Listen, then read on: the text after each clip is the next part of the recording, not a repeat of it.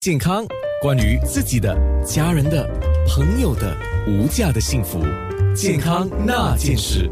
健康那件事是星期一，还有星期三，就在九六三号 FM。你好，我是安娜。那么还有两个问题要请黄伟杰家庭医生来回答的，就像刚才我说的，最近很多人的睡眠素质都不好。其实我自己的睡眠素质也没有很好，大家有工作的有压力，没有工作的也很有压力啊，因为我们工作进行起来比以前的挑战多了很多啊。那有人就说，我是不是可以买一些促进睡眠品质的保健品？比如说市场上听说有一种就叫褪黑激素的相关的产品。那医生你会有怎么样的建议呢？最近大家可能有点紧张、焦虑，以致睡眠不好，晚上又无法入眠，所以大家可能会有一些睡眠的问题。至于怎么针对这个睡眠的问题呢？我认为第一点其实不是药物，而是一些非药物的方法。所以我要教大家避开四样东西，还有考虑要做三样东西。你应该避开哪四样东西呢？第一点。尽量避开咖啡、还有茶，或者任何有刺激性的饮料，因为这些饮料就算你平时喝很多，可是因为现在大家很紧张又很压力，就算是微量的咖啡和茶都会影响到你晚上入眠的情况。第二点，尽量不要午睡，因为你一旦你养成午睡的习习惯，你可能晚上就更难入眠，所以尽量避开午睡，就是下午不要睡觉。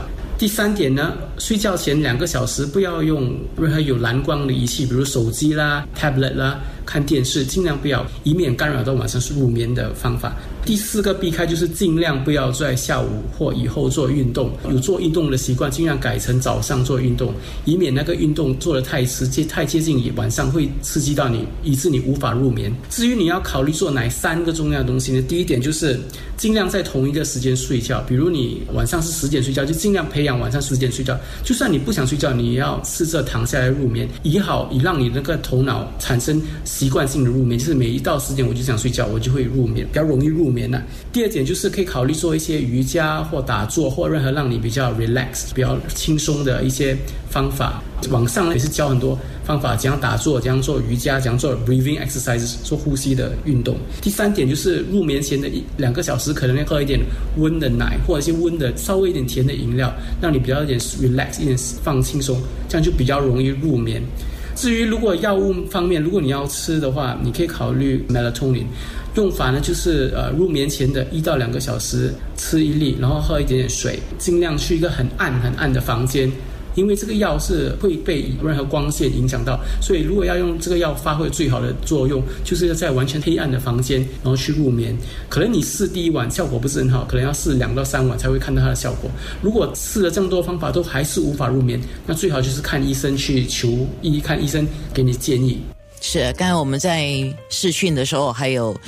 就是说了一个，就是如果你没有到诊所去看病的话，你也可以就是通过视讯的方式来看诊嘛。那。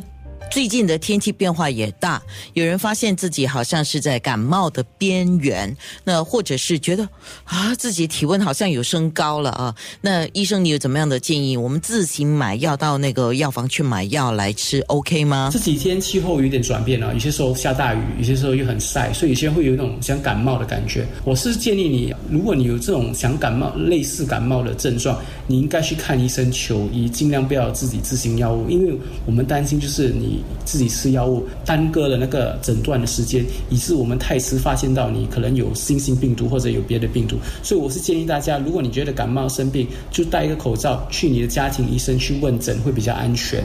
好，那下个节目就是星期三，同样是健康那件事，我们就会说跟痛风相关的一些话题了。健康那件事。